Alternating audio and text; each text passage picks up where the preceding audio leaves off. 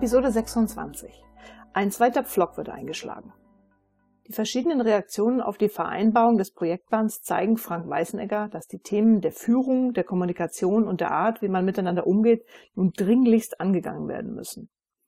Mit den Instrumenten zur Geschäftsprozessverbesserung und der neuen Meeting-Organisation ist man zwar ein gutes Stück vorangekommen, das unterschiedliche und sogar unklare Verständnis, in welchem Geist man diese Maßnahmen nun weiter verfolgt und was dabei eigentlich Führung heißt, ist Weißenegger nur allzu deutlich geworden.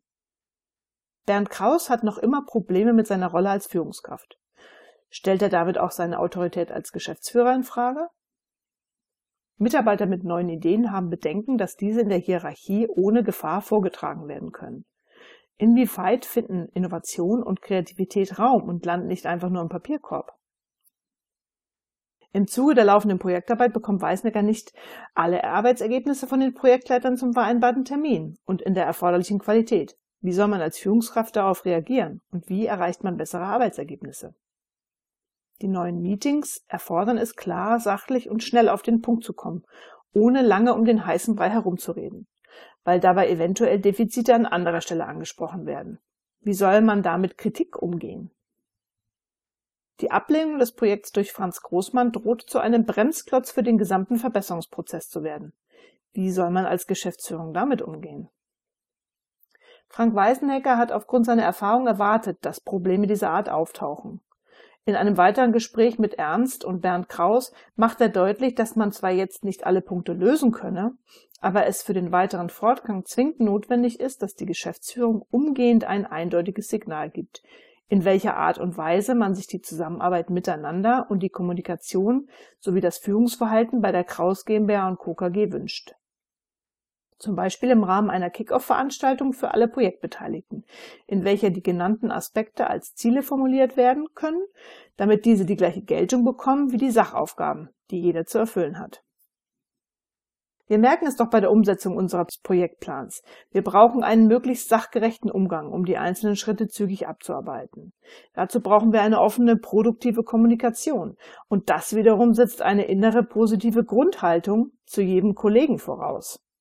Das macht uns effektiver und spart Nerven, fügt Franz Weißenegger hinzu.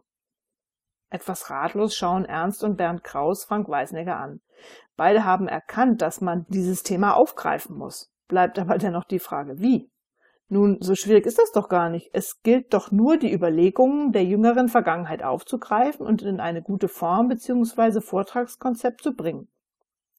Denn die Erkenntnisse sind doch bei euch schon ein ganzes Stück gereift, hilft Weisenegger weiter. Und für den Aufbau des Vertragskonzeptes schlägt Weisenegger Folgendes vor. Zunächst sollte eine Standortbestimmung der Kraus GmbH und Co. KG vorgenommen werden. Darin sollte deutlich und damit auch anerkannt werden, welche guten Leistungen die Mitarbeiter über viele Jahre bisher schon erbracht haben. Denn die Mitarbeiter konnten zu Recht auf das Unternehmen und ihre eigene Leistung stolz sein. Es war ja nicht alles schlecht, was in der Vergangenheit gemacht wurde, sonst würde die Firma nicht dastehen, wo sie heute ist. Aber es sollte mit Hinblick auf das laufende Projekt deutlich gemacht werden, dass bestimmte Denk- und Verhaltensweisen nicht mehr zu den neuen Herausforderungen passen und damit der Vergangenheit angehören müssen. Zudem sollte die neue und angestrebte Kultur schon einmal umrissen werden, wozu vor allem zählen eine offene und direkte Kommunikation anstelle des hinter dem Rücken reden, die Verpflichtung zu Entscheidungen anhand von Zahlen, Daten und Fakten anstelle der Zugehörigkeit zu einer Hierarchiestufe.